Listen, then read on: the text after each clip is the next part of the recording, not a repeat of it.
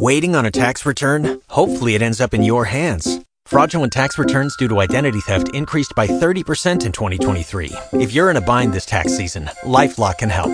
Our US based restoration specialists are experts dedicated to helping solve your identity theft issues. And all Lifelock plans are backed by the Million Dollar Protection Package. So we'll reimburse you up to the limits of your plan if you lose money due to identity theft. Help protect your information this tax season with LifeLock. Save up to 25% your first year at LifeLock.com slash aware. Estábamos estudiando durante las últimas muchas clases Baruch Hashem, el sentido de nuestra plegaria, el sentido de nuestra tefilá. Y yo cada, después de cada clase que tenemos juntos me sorprendo un poco más todavía de todo lo que tenemos para compartir acerca del sentido de la tefilá que elevamos a Kadosh Baruch eh, y créanme que soy el primer sorprendido y el primer agradecido por lo que tenemos en común cuando estudiamos estos temas. Completamos finalmente un estudio muy muy básico, porque eso es lo otro que tengo que aclararles, por supuesto, que lo que estamos estudiando nosotros es absolutamente básico. Se puede profundizar tanto más aún, y hacia eso es que vamos a avanzar. Lo que estamos aprendiendo, en definitiva, estamos aprendiendo a estudiar, estamos aprendiendo a hurgar en el verdadero conocimiento con las reglas correctas para hurgar en el verdadero conocimiento. Y eso estamos empezando por hacerlo en el mundo de la plegaria, porque si aprendemos a elevar nuestra tefilá, a elevar nuestra plegaria a Hashem, al Creador, a Papá, escrito con todas las mayúsculas, si aprendemos a hacerlo bien, no hay modo de que fallemos en todo el resto del trabajo sagrado que tenemos por delante y ni en todo el resto de toda la adquisición de conocimiento que necesitamos para desarrollar ese trabajo sagrado.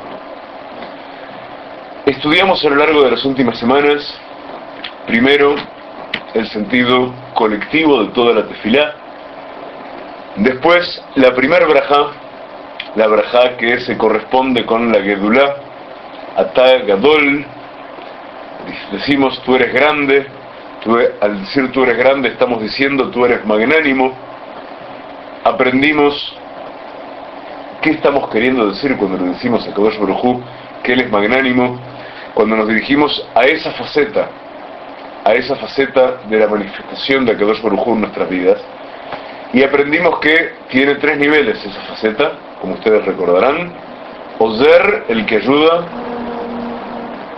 faceta en la cual nosotros hacemos nuestra parte del trabajo para volvernos sagrados, y a Kadosh Baruj completa nuestro trabajo, Moshia, el que salva, cuando nosotros no tenemos capacidad de hacer nada.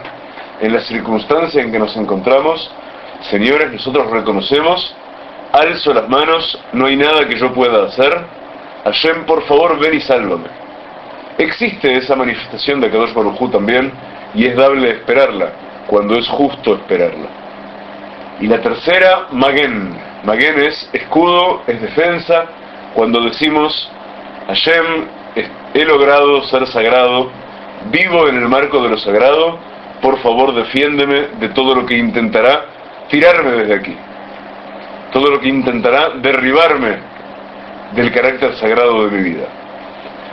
Hasta ahí la primera brajá que aprendimos, la que conocemos como brajá Magen Abraham, porque es, son las últimas dos palabras que decimos en ella, Baruch atah Hashem, bendito tú Hashem, escudo de Abraham. Luego pasamos a la brajá que se refiere a la Geburah, al rigor, a la potencia de Hashem, a la cualidad de Hashem con que se manifiesta cuando hace juicio. Y aprendimos, aprendimos, que no hay juicio ni rigor más potentes que aquellos que aplica Hashem a qué? A la magnanimidad que vimos antes. Por eso aprendimos que cuando hacemos la bendición final de ese párrafo con que cerramos el tema de la Geburá del rigor, nosotros decimos Baruch Ata Hashem Mejayeh Hametim, que revives a los muertos. Y hemos visto que revivir a los muertos tiene que ver con lo que dijimos en la primera brajá del Moshiach. El muerto no hay nada que pueda hacer por sí mismo. El muerto ya está, está entregado. todo lo que tenga por pagar en adelante, lo pagará en principio su cuerpo bajo tierra, su alma donde corresponde que esté su alma. Y de pronto viene a Kadosh Baruj el Moshiach, y revive el muerto.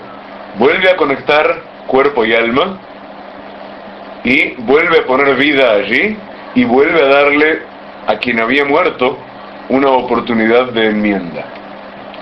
Y hay en esto, como es fácil suponer, muchísimos secretos ocultos a los que no vamos a ingresar en este instante, pero tienen que ver con todo ese diálogo que se establece entre la realidad de los hombres y la realidad de Hashem, cuando los hombres sabemos a qué manifestación de Hashem dirigirnos, cuando los hombres sabemos que Hashem puede ser riguroso y puede ser bondadoso, y que a veces, como estudiamos ya, la bondad de Hashem termina siendo rigor y no bondad, tal como vimos en la parashá de la semana pasada o la anterior.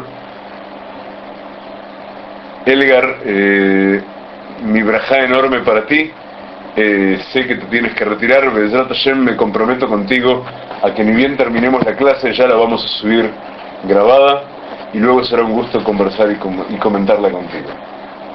Shalom y un fuerte abrazo y mi braja para ti.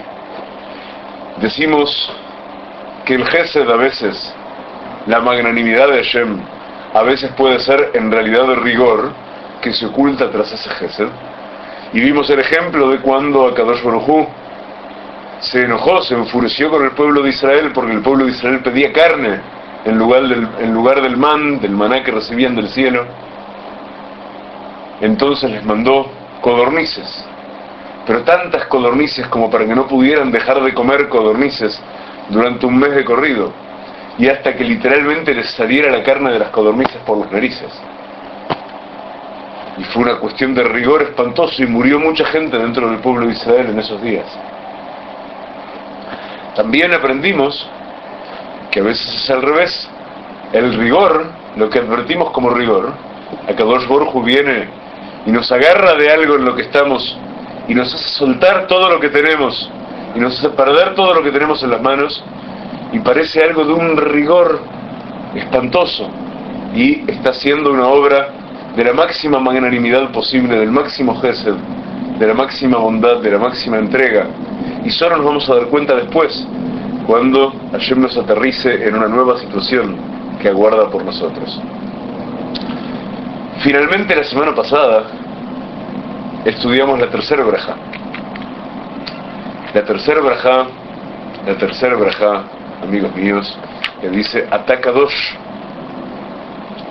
Y dijimos, dijimos que la kedushá de esa braja equivale, la kedushá, la sacralidad de la braja, es la que viene a revestir y ser revestida, es la que viene es la que viene manifestando el carácter de Norá, de temible, de advertible en su inmensidad con la visión más profunda de todas. Ese tercer carácter en que Kadosh Baruj se manifiesta ante nosotros, tal como lo vimos al inicio de nuestra tefilá cuando estudiamos Agadol, Agibor, Bejanorá.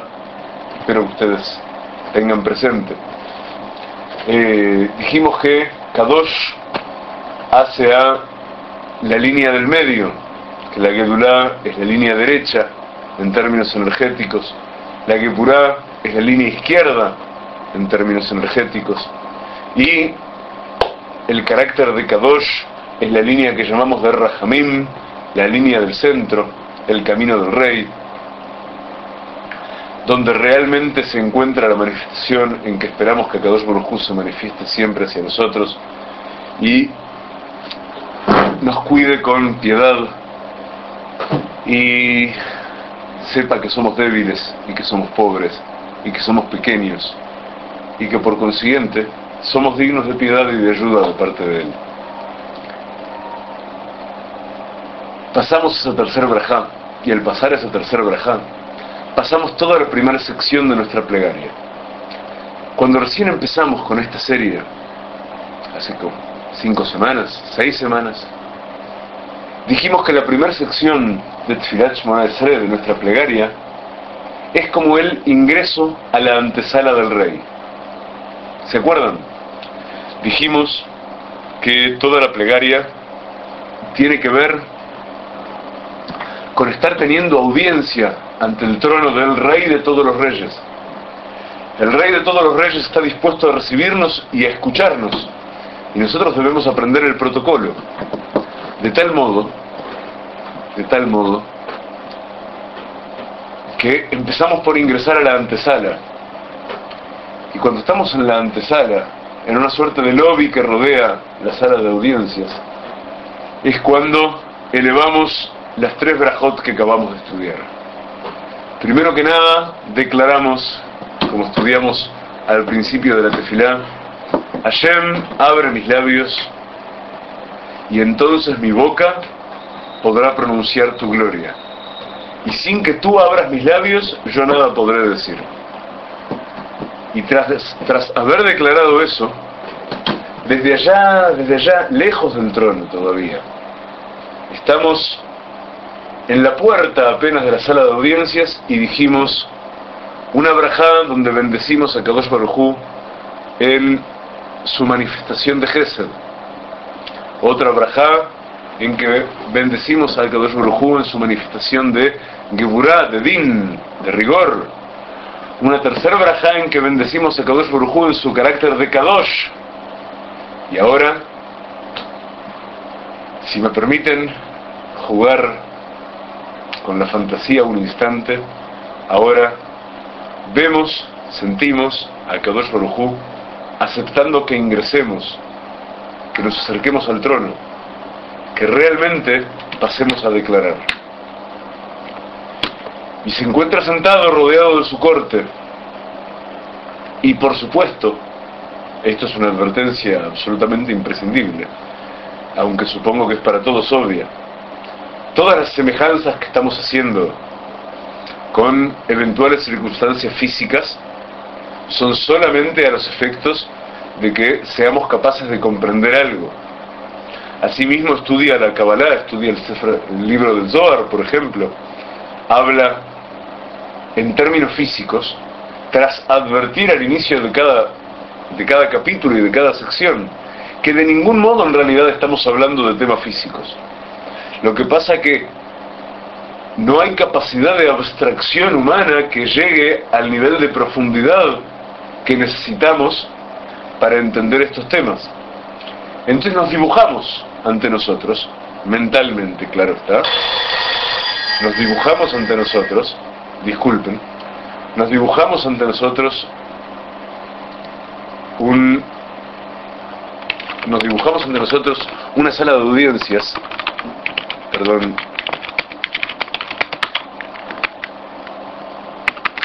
Disculpen.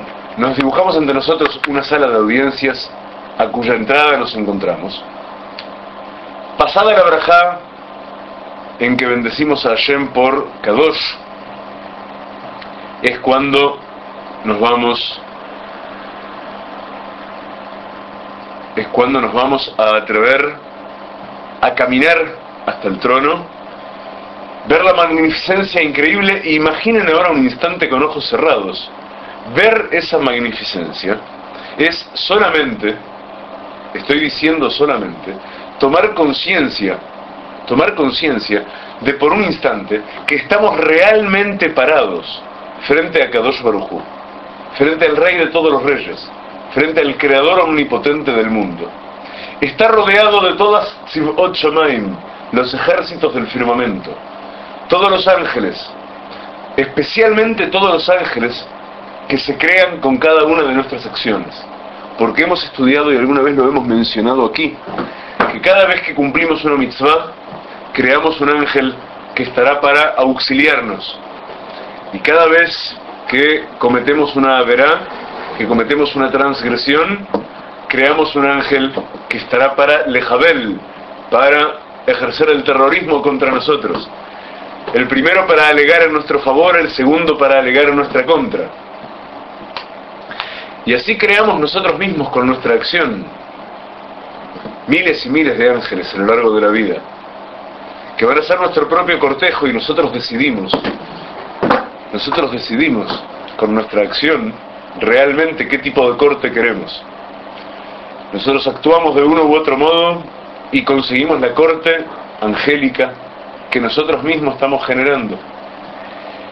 Y hay también en ello muchos secretos para aprender hacia los que iremos progresando lentamente, porque todo tiene, todo responde a una lógica completa y exquisita, de la que mejor es no perder detalle, pero hay que avanzar escala a escala, en paso a paso, grado a grado, en el tipo de conocimiento que estamos preparados para absorber, en el tipo de metáforas, llamémoslo así, que estamos preparados a discurrir. Entonces, aún no entremos a la de los ángeles, aún no entremos a explicar la realidad del mundo angélico y su relación con nosotros, pero sepamos que hemos completado la tercera brajada de, de Y ahora nos encontramos ante Kadosh Baruj con toda su corte detrás. Y tenemos permiso de hablar. Hemos sido llamados a declarar por fin. Tenemos que decidir qué hablamos, qué decimos, en qué orden agradecemos, pedimos, qué hacemos. Nuestros sabios han trabajado sobre esa idea del siguiente modo. Empecemos por la mayor trascendencia en lo que hace a nuestra vida, al objetivo de nuestra vida. Y poco a poco vayamos adentrándonos a ritmo tanto de agradecer quienes somos como de pedir quienes debemos ser. Vayamos adentrándonos entonces en nuestra vida particular. De eso tratan las tres brajot centrales de la Tfilat Shmonesre.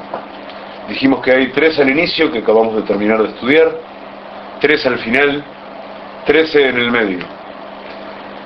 En esas trece del medio que estamos ingresando en este momento, les pido disculpas otra vez, en esas trece del medio estamos ingresando en este momento, ingresar en ellas tiene que ser muy emocionante, porque vamos a trabajar a varios niveles al mismo tiempo. Yo quiero que sepan, y seguramente lo voy a tener que repetir varias veces más, que cada texto de cada braja que vamos a estudiar ahora rige o es vigente en los siguientes niveles. Habla de mí. Cada uno de los textos habla de mí y solo de mí.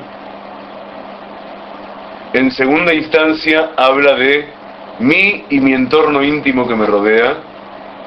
En tercera instancia habla del pueblo de Israel. En cuarta instancia habla del mundo todo. Cada vez que hablo yo en primera persona, estoy hablando en esos cuatro niveles a una vez.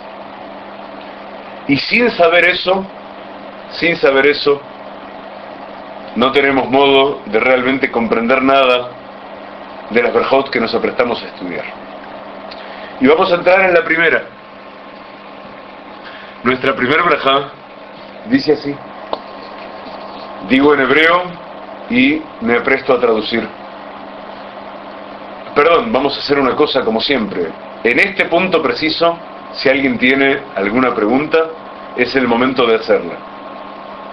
De lo contrario, seguimos adelante.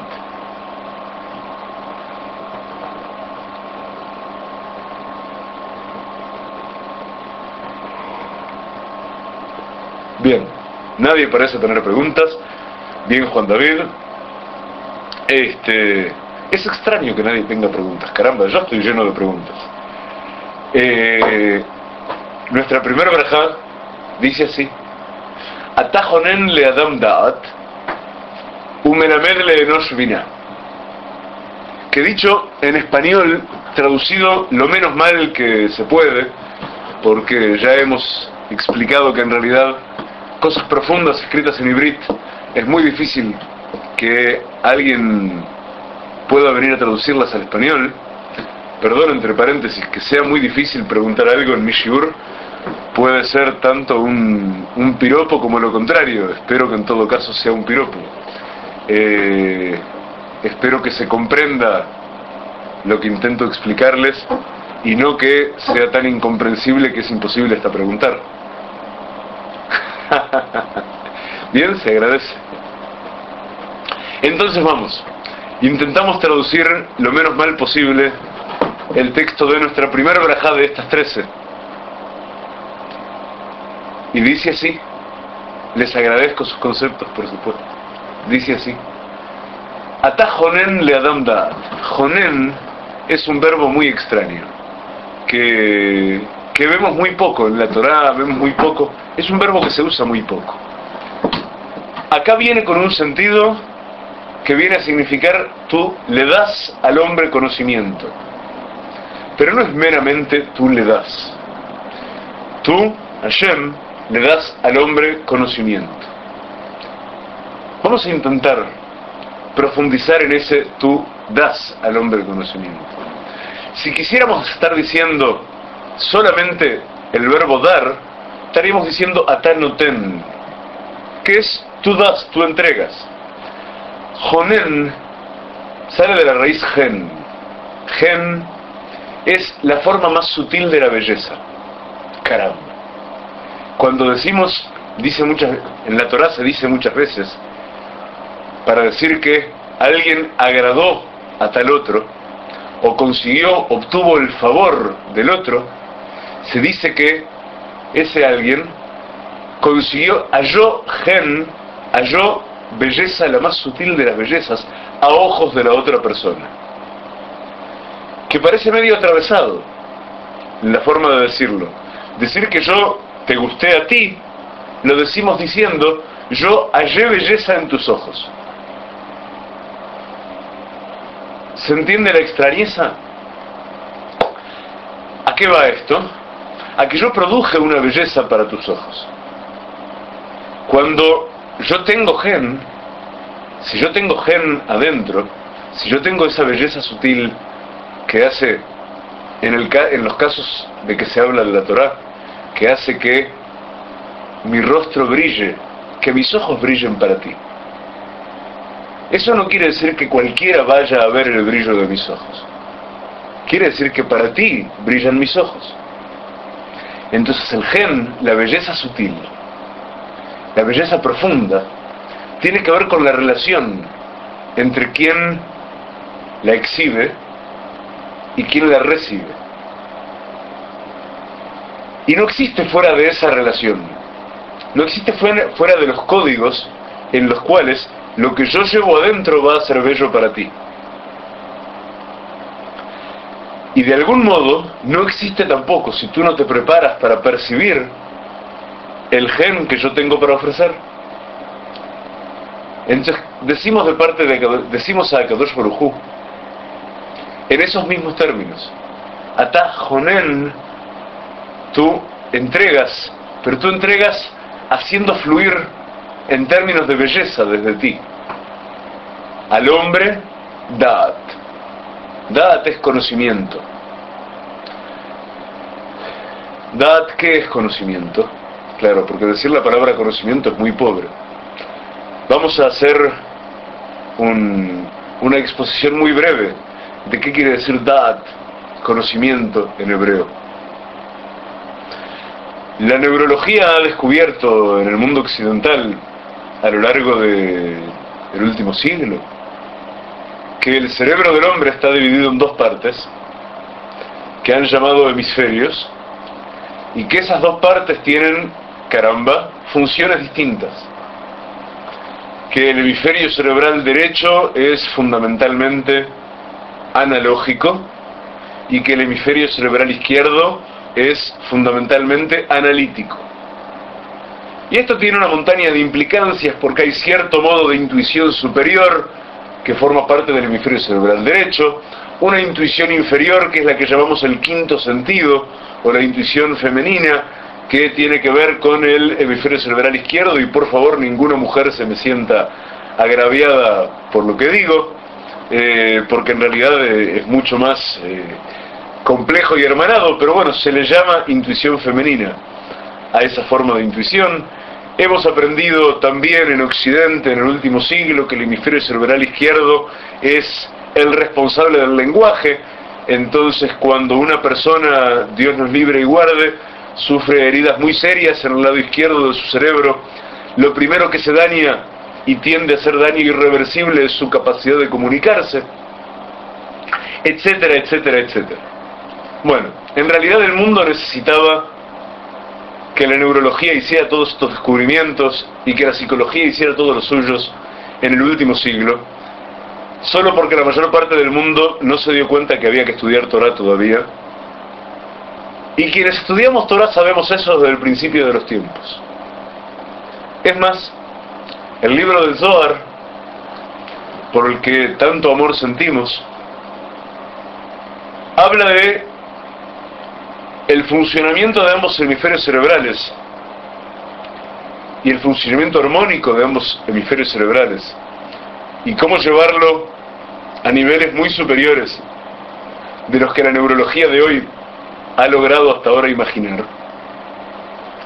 Y habla de eso cuando fue escrito el Zohar, cuando lo escribió Rabbi Shimon Bar Yochai, Ibrahá, hace 1800 y pico de años cuando estábamos aún bajo gobierno romano en la tierra de Israel y Rabbi Shimon Bar Yochai se encerró largos años junto con su hijo Rabbi Elazar adentro de una caverna y hemos hablado de esto ya, ¿verdad que sí?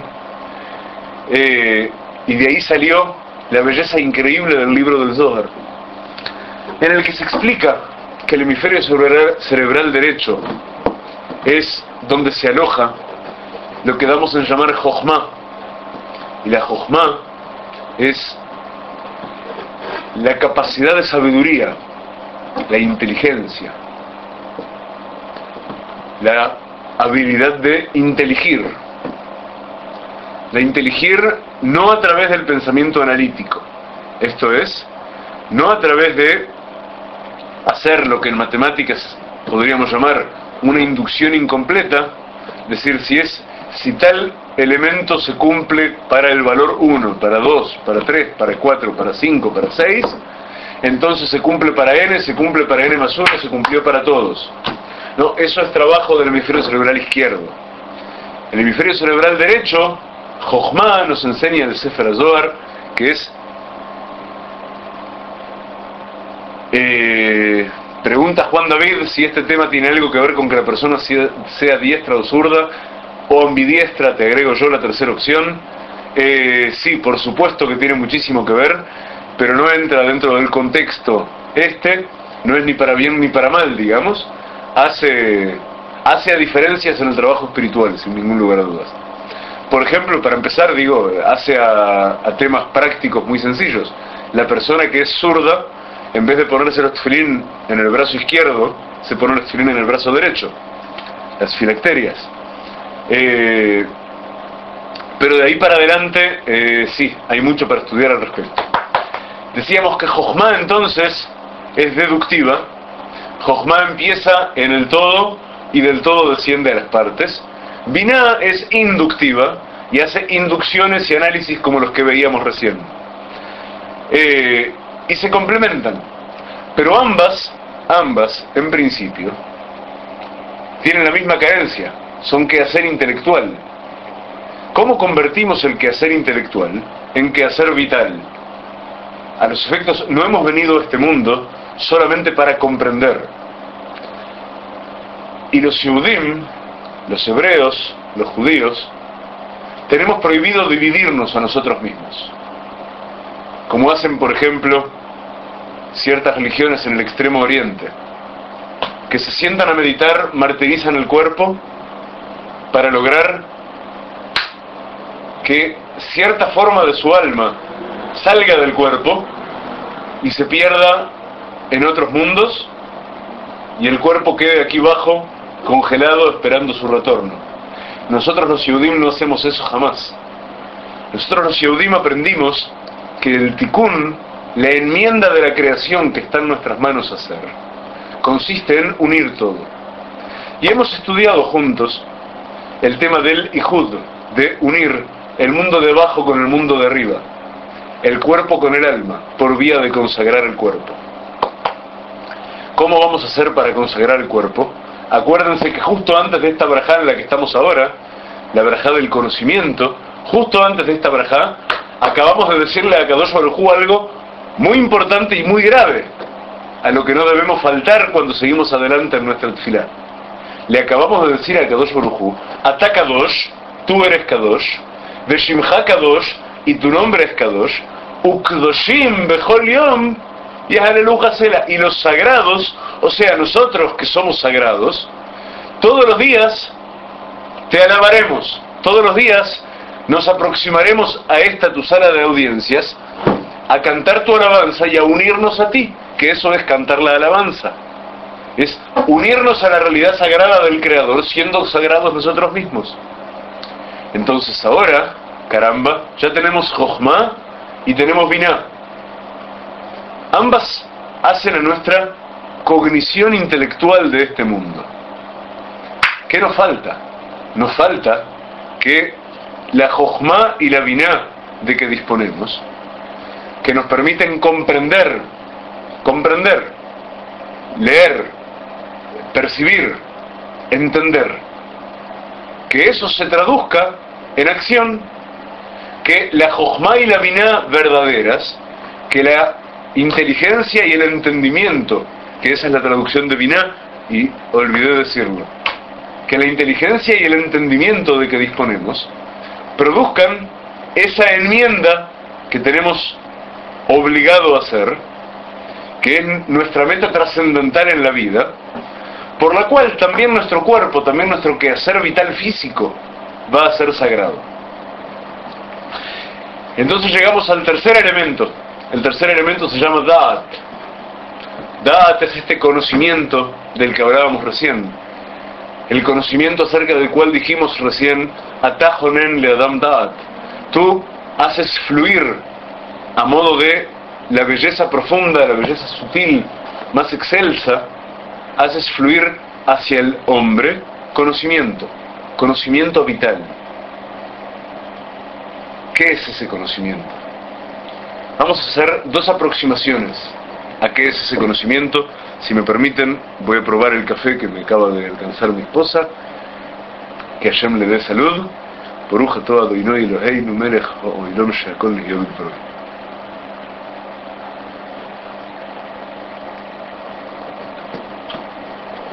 Y ahora sí continuamos y decimos así.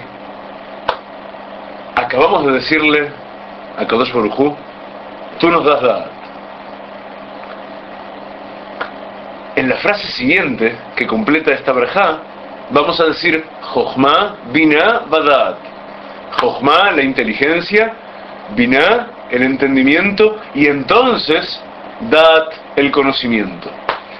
Y nos van a enseñar nuestros sabios en este camino que Dat es el conocimiento vital, que nace como resultado de una combinación armónica y correcta de Jochma y de Binah, del hemisferio cerebral derecho y del izquierdo, de la inteligencia analógica y deductiva con el entendimiento analítico e inductivo, y un paso más para llegar al conocimiento. Una vez que tenemos el ejercicio armónico de todo nuestro cerebro, tenemos que someter la voluntad al ejercicio de nuestro cerebro.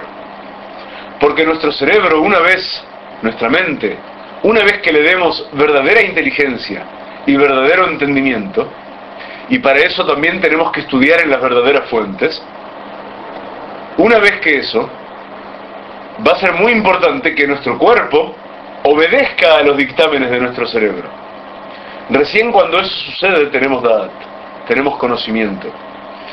Por eso, la palabra Da'at, cuando aparece en la Torah? Cuando dice, Vayeda Adam et y conoció Adán a su esposa. El conocimiento en la Torah, el conocimiento más intenso de todos, es el conocimiento que se da en la unión fusión de la pareja y especialmente en la unión sexual de la pareja. Porque es el punto en el cual, si realmente sabemos qué estamos haciendo en este mundo, entonces va a suceder que uno se va a unir sexualmente única y exclusivamente con quien corresponda en términos sagrados que lo haga. Esa unión va a ser sagrada desde ambos lados y esa unión va a despertar un conocimiento inmenso, va a despertar una claridad, una claridad indescriptible. Y por último, va a despertar la enmienda más alta de todas, que es la consagración en un hijo. Y estoy achicando en una sola frase un tema que da para hablar varias horas de corrido. Pero es que el conocimiento en la Torah, el primer conocimiento fundamental en la Torah, y desde allí recién nos desplegamos, tiene que ver con esto, con la unión, con la fusión del hombre con su mujer.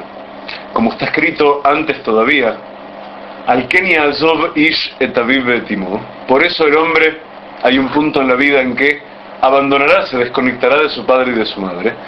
Bedavak beisto, y se fundirá en su mujer. Behayule basarehad, y serán a una carne. Esa una carne, que no es solamente el hijo como consecuencia última, como hay quienes intentan decir, sino que esa una carne es una unidad física, una unidad armónica que los comprende a ambos y que es artífice de esta enmienda que hemos venido a hacer al mundo. Unir las dos mitades de uno en una sola, armónica, que siente lo mismo, vive lo mismo, quiere lo mismo, busca lo mismo, crece del mismo modo, tiende a lo mismo, construye en unidad. Eso es el serán a una sola carne en otro de los niveles, porque como hemos dicho, todo esto funciona a varios niveles a la vez.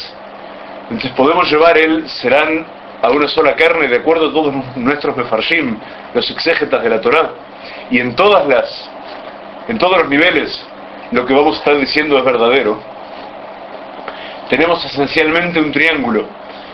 El caso circunstancial físico del momento, en el cual el tikkun, la enmienda de llegar a ser una sola carne y el conocimiento, consiste realmente en el sumum de la intimidad entre el uno y el otro, en lo que está escrito en nuestros libros sagrados acerca del orgasmo simultáneo de ambas partes de la pareja.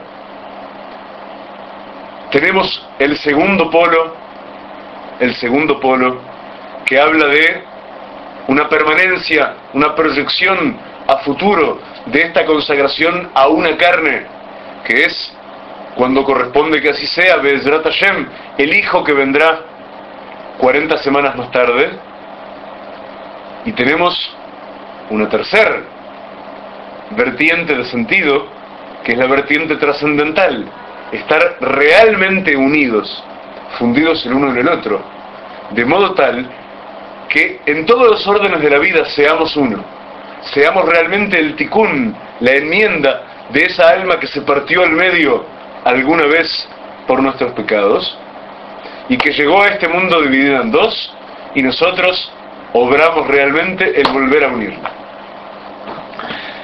Dat, conocimiento, caramba, miren a dónde nos lleva Baruch Hashem, el árbol de hipervínculos en que se describe la Torah a sí mismo. Eh, alguna vez dije en una conferencia, eh, y me van a perdonar la digresión, una conferencia que di en la Universidad Nacional de Rosario, Santa Fe, Argentina, hace, ¿cuánto hará? Cuatro o cinco años. Y hablé de que el Talmud, en realidad la Torah entera, es el mayor antecedente o el único antecedente que se reconoce en la historia de la humanidad del sistema de pensamiento de Internet. ¿Por qué? Porque en Internet todo el tiempo es unirse por las ramas. Uno busca algo y de pronto gracias a que buscó ese algo encuentra otra cosa y entra en un sitio y esa tercera cosa, caramba, tiene un vínculo hacia una cuarta y una quinta y una sexta. Y al cabo de un tiempo, si uno tiene disciplina, aún teniendo uno disciplina, uno está seguramente en algo muy interesante, muy importante, muy fuerte, muy profundo, pero que muy difícilmente tenga algo que ver con lo primero que salimos a buscar. hasta que terminamos de dar toda la vuelta y empezamos a englobar un mundo dentro de lo que salimos a buscar. Así es como se estudia Torah desde toda la vida. Uno abre una página de Gemara, una hoja de Talmud, y empieza a estudiar acerca de un tema en particular. Pero cada tema está absolutamente, íntimamente conectado con todos los otros. La Torah es una sola. Y como la Torah es una sola, no hay modo de estudiar un punto de la Torah aislado de todo el resto. No hay manera. No tiene sentido. Uno puede estudiar aisladamente las reglas que rigen para algo. Uno puede estudiar aisladamente que Shaharit se debe hacer, por ejemplo, hasta la tercera hora del día. Punto. La, la matutina, la tefilá de la mañana, por ejemplo, hasta, la tercera hora del día y las horas no consideradas como de 60 minutos, sino las horas del largo resultante de tomar el tiempo entre la salida y la puesta del sol y dividirlo entre 12. Pero si uno intenta ir un pasito apenas más adelante y preguntarse un por qué o un en qué casos eso es flexible, uno va a caer indudablemente en tener que aprender una cantidad de información que hace a la astronomía, que hace a las otras plegarias de cada día, que hacen a la conducta del hombre durante todo el día, durante toda la jornada, y a las inclinaciones del ánimo de la persona, porque las plegarias están puestas justo en los momentos correctos para oficiar de vórtices energéticos de nuestro día, para que no nos perdamos en ningún momento del camino correcto por el que debemos caminar. Entonces, si vamos a estudiar realmente todo lo que hace a los horarios en que se debe hacer tefilá, señores, vamos a necesitar una biblioteca de varios cientos de libros respaldándonos y varios maestros que nos ayuden, expertos todos ellos, y que estén buscando, digo, si lo queremos estudiar en un tiempo razonable, que estén buscando en cada libro todo lo que estamos necesitando. Y eso es lo que más, digo, no hay ningún otro ejemplo que yo sepa en la historia de la humanidad, y algo he estudiado de historia y de filosofía de las religiones en otros tiempos, eh, no hay otro caso por el estilo que sea realmente la prefiguración de lo más adelante que ha logrado llegar la semiótica entre los hombres, digamos, con el invento de Internet, la unión de significados con significantes.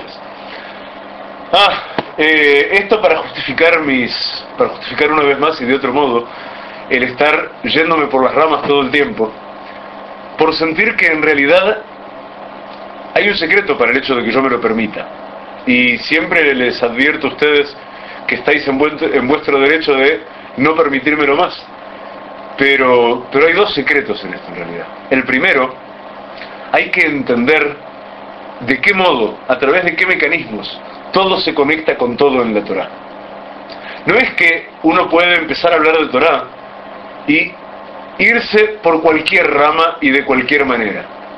No, no es así. Hay reglas, hay reglas que llevan y que prueban la autenticidad de ese irse por las ramas, de ese jugar al juego de los hipervínculos en la Torah. Y es uno de los aprendizajes más fascinantes y más imprescindibles a la hora en que uno quiere empezar a vivir de acuerdo a la Torah y uno quiere empezar a hacer la propia enmienda y uno quiere empezar a aprender realmente de Torah. Y si uno de verdad quiere empezar a aprender, tiene que ser capaz de pensar en términos de Torah. Ah, me pregunta Juan David, ya que hablas de la conexión, ¿cuál sería la conexión entre el dat de la relación sexual y al que se refiere esta braja? Uno es metáfora del otro, Juan David. Son dos niveles de lo mismo. Son exactamente dos niveles de lo mismo.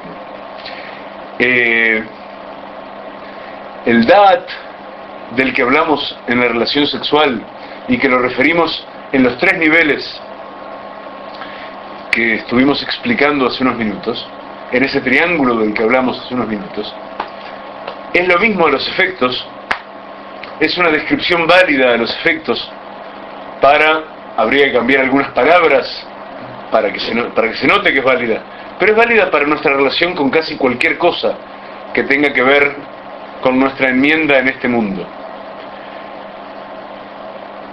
Son, mira, son dos manos, dos manos que se juntan para tomar un martillo muy pesado con el que debe golpear. Esas dos manos deben producir, eh, deben unirse en una armonía muy particular. Para que esa armonía muy particular funcione y una mano no tire para un lado y otra para el otro, debe estar el cerebro realmente coordinando y sincronizando a partir de una inteligencia y un entendimiento previo de lo que vamos a hacer. Y debe haber un producto de la armonía entre el ejercicio de ambas manos. No es un ejemplo muy feliz el que te estoy dando.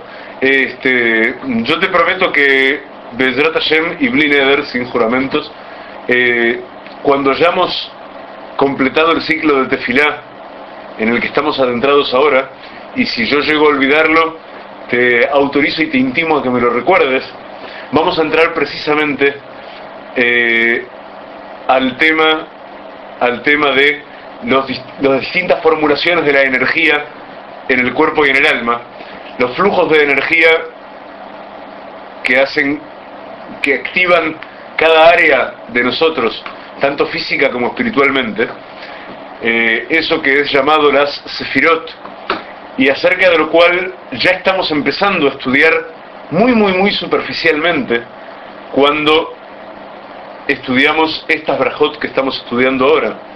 Eh, y vamos a llegar al punto en el cual se, espero se va a entender muy muy claramente la respuesta que pide tu pregunta de ahora. En realidad, eh, lo que referimos recién acerca de la relación sexual es referible a cualquier cosa. Eh, a cualquier cosa literalmente. Podemos utilizar el mapa de funcionamiento del motor de un vehículo para hablar de eso. podemos eh, realmente podemos hablar del sistema de la fotosíntesis para entender cómo funciona no solamente DAT, sino DAT dentro de un sistema, que es el sistema que llamamos de las 10 Sefirot, entre las cuales está inscripta DAT, y es necesario comprender, aunque sea básicamente en términos de Jochma, en términos deductivos, globalmente el sistema, lo que en hebreo se llama la Maarejet, para luego sí poder descender una a una a cada uno de los uno a uno a cada uno de los puntos a cada una de las sefirot y comprenderlo en su propio funcionamiento y en su conexión con el resto. Te prometo que Bezrat Hashem vamos a llegar hasta ahí. Sin duda que vamos a llegar hasta ahí. Pero en este instante estamos intentando entender que le pedimos a Hashem que haga fluir hacia nosotros, dad, conocimiento verdadero. Y obviamente que no, no estamos haciendo una tefilá pidiendo sexo.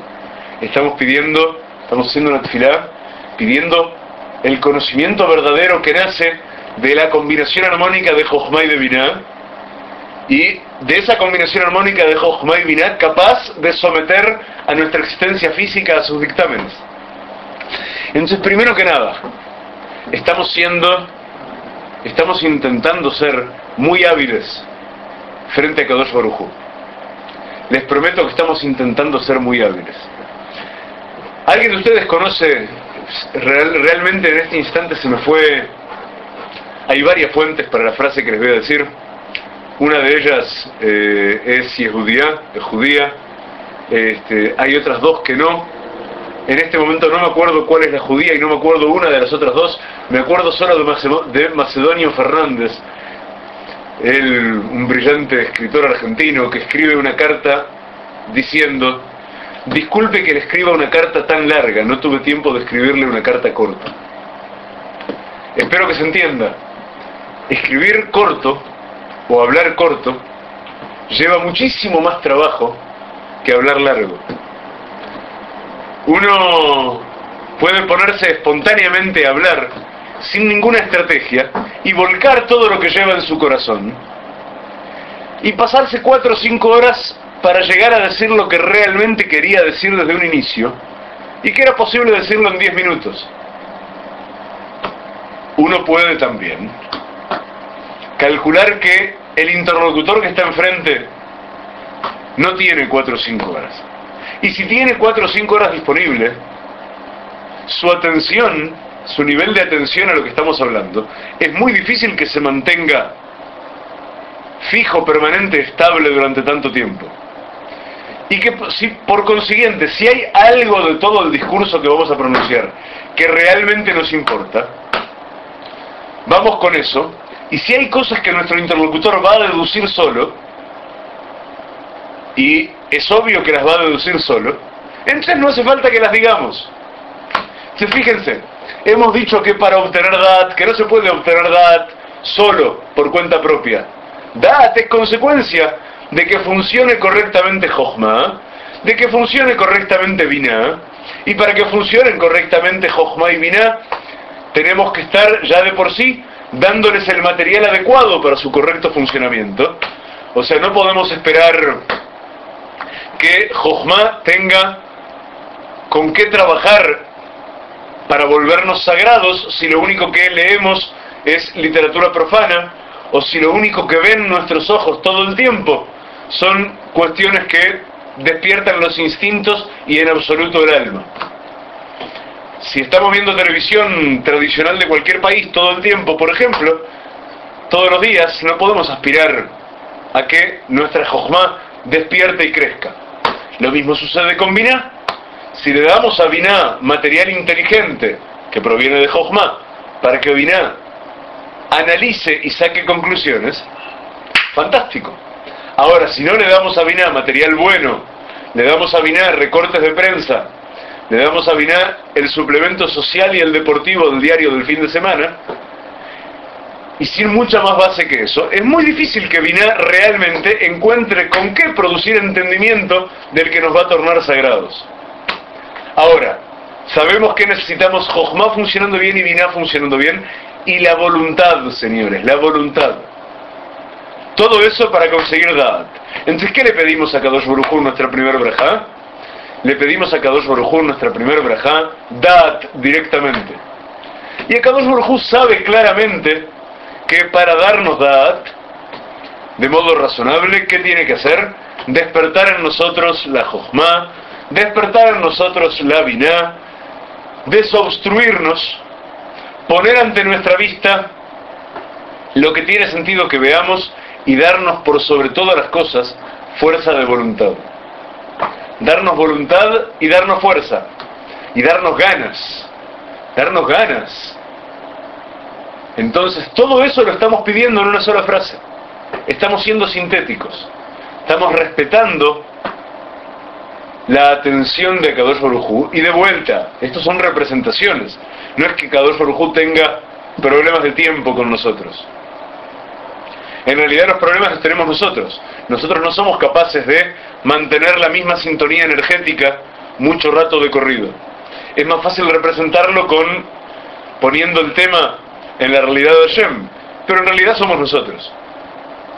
Entonces, entonces, ¿cómo hacemos para sintetizar toda la idea? Estamos pidiendo de Hashem que nos dé Jochma, que nos dé Binah, que nos dé la información correcta para Jochma, la información correcta para Binah y sobre todas las cosas que nos dé fuerza de voluntad para activar Jochma y Binah del mejor modo posible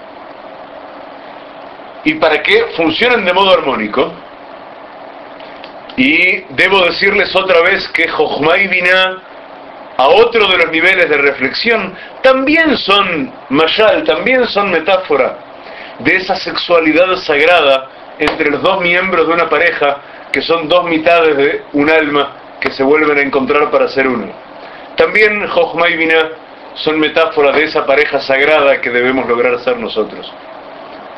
Entonces, tenemos Jochma y Binah unidos, a Kadosh Baruj cuidando de la unión armónica de Jochma y Binah, y entonces es Hashem que hace fluir hacia nosotros esa belleza interior de la que hablábamos en el verbo jonen, esa belleza interior sutil que viene a enriquecernos y alimentarnos, y que es el conocimiento de veras. El conocimiento que se traduce y que se va a traducir en cada cosa que yo haga, en cada cosa que yo viva, en cada respuesta que le dé a mi esposa, en cada carta que escriba, en cómo me conduzca cuando estoy manejando en una carretera y hay un bloque de cuatro autos que andan a 60 kilómetros por hora y no me dejan llegar a tiempo a casa para dar una clase. En cada cosa que me suceda en la vida, en la elección de qué libro voy a leer cuando termine de trabajar de pronto 2, 3 de la mañana y diga, es tiempo ya de estudiar, ya de relajarme un poco. Entonces, también ahí el verdadero conocimiento va a decir, a ver, ¿qué es lo que necesitas tú para irte a acostar? Tengo muchas ganas de volver a Rayuela de Cortázar por un rato, para dispersar la mente de tantas cosas serias. Por otro lado, no hay como dormirse con la Torah en la boca. Dormirse con la Torah en la boca es garantía de que uno se va a despertar con Torah en la boca y de que va a tener sueños que son pura bendición. Así nos enseñan nuestros sabios. Entonces, ¿qué hacemos? Rayuela de Cortázar o una nueva explicación dulcísima, hermosa del Midrash para la parashá de esta semana. Está en el conocimiento eso. Está en el área de nuestro conocimiento y de la voluntad con la que seamos capaces de aferrarnos por fin a la sabiduría y el entendimiento. Javerim, un agregado más para esta primera brajá de las trece, un agregado que es válido para todo el resto de las brajot que vamos a ver. Y este agregado dice así, cada una de estas brajot refiere o se afirma en una de nuestras sefirot, en una de las áreas, en una de las sintonías energéticas en que funcionamos.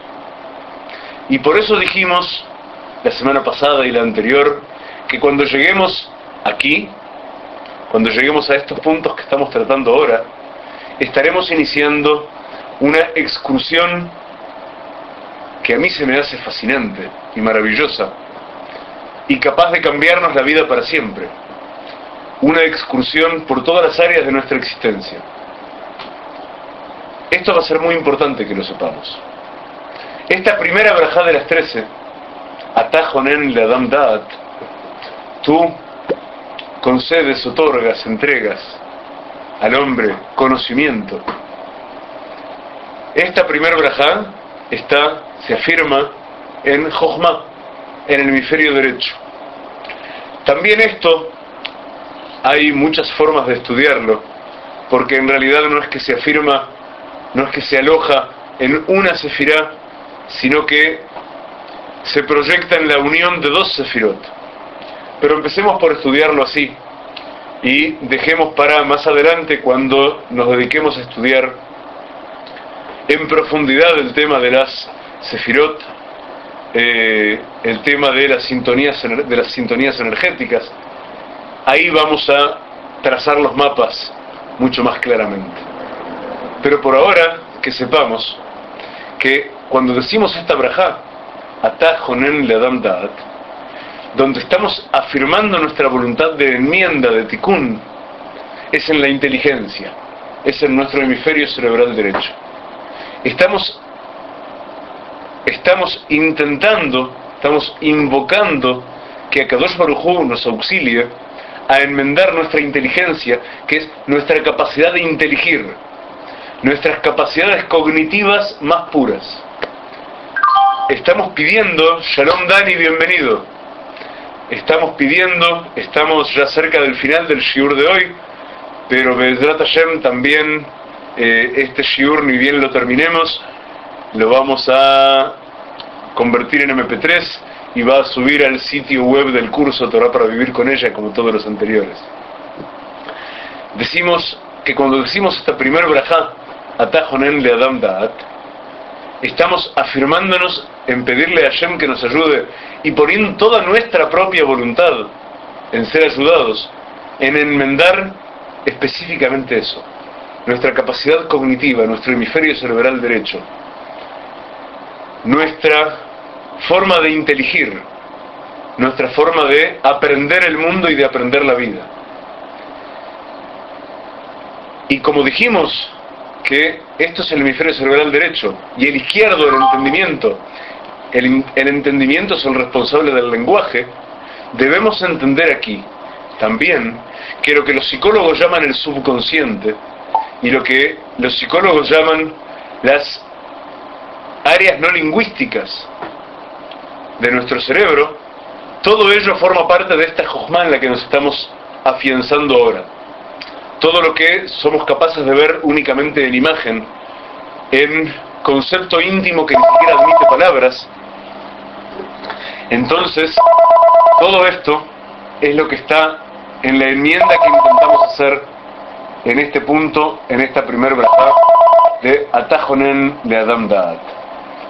Lo que les quería agregar para esta braja y para todas las brajot que siguen en nuestro estudio en Shmona es que Bezrat Hashem en cada una de las brajot, en cada una de las brajot de todo Shmona de todas estas trece que forman parte del bloque central de Shmona en cada una de ellas estamos invitados, estamos invitados acá en la sala de audiencias de Kadosh Baruj a incorporar nuestro propio contenido. La braja que tenemos es el esqueleto. La braja que tenemos indica la orientación, la orientación de nuestro pedido, la orientación de nuestro agradecimiento, la orientación, como decíamos recién, del ticún que tenemos que hacer en esta braja.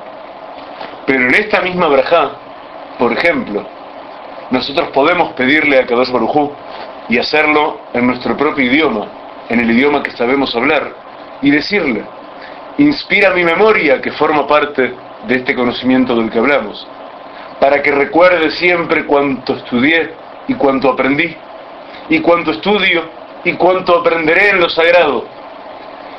E inspira mi memoria para que sepa deducir de cada forma cuánto se puede aprender de ella en el contexto de lo sagrado.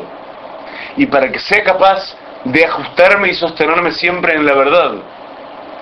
Y para que olvide todo lo que me hace mal y para que mi inteligencia y mi entendimiento juntos me lleven al máximo conocimiento al que mi alma está preparado. Y de eso, Javerín, queridos amigos, se trata en realidad toda esta primera braja que decimos, cuando acabamos de ser llamados a declarar en la sala de audiencias de Kadosh Baruj de Melech Olam, del Rey del Mundo, y de pronto viene a suceder que empezamos por la inteligencia, empezamos por pedir conocimiento, por pedir sabiduría, porque, díganme una cosa, sin inteligencia y sin conocimiento real, ¿cómo podríamos saber qué pedir después? Y ahí está el secreto de este principio. Empezamos por pedir, seguimos aprovechando el tiempo que nos es concedido, concedido, y así como lo hicimos diciendo, pidiendo conocimiento, porque está implícito en ese conocimiento todo lo que lo precede, también en el marco de las 13 brajot enteras que vamos a decir a continuación, pedimos conocimiento, porque si nos es concedido ese conocimiento, uh, cuánto más fuerte y cuánto más elevada va a ser todo el resto de nuestra tefilá. Javerín queridos, creo que estamos justo en el punto de redondear este shiur, eh, seguramente por mérito de ustedes, eh, aún con un gran cansancio encima y un poco físicamente débil, eh, hemos procedido a dar esta larga y hermosa hora de shiur, estudiando con ustedes una síntesis de cuanto aprendimos del inicio de Shmona Esre, y esta primer brajá el segundo bloque del bloque de 13, Brajot de Shemona Esre, en las que aprendemos, básicamente lo que aprendemos aquí, es a ponernos en sintonía con lo que Hashem nos da la oportunidad de ser, con lo que Hashem nos da la oportunidad de crecer, de elevarnos, de enmendar, de hacer el tikkun, de participar en el objetivo trascendental de la creación del mejor modo a nuestro alcance. Jabrim, cierro la grabación entonces suelto el micrófono, les doy todas mis brajotas a ustedes y me quedo en línea para atender los comentarios, las preguntas que les puedan surgir. Eh, una vez más, agradeciéndoles como siempre que estén aquí, que me hagan tan gratos estos martes y recordándoles que Bezrat Hashem, mañana miércoles, a la misma hora, a las 19 y 30 de Israel, empezamos un nuevo ciclo que se va a llamar Shut Preguntas y Respuestas, que es un experimento que hemos decidido hacer juntos con Rob Nathan y al que invitamos a todos. Un shiur dinámico, mucho más dinámico que todos estos, en el cual ustedes hablan, nosotros hablamos, ustedes escriben, nosotros escribimos, y todos los temas de la Torah y el judaísmo son bienvenidos. Lo que estemos preparados para responder en el acto, responderemos en el acto.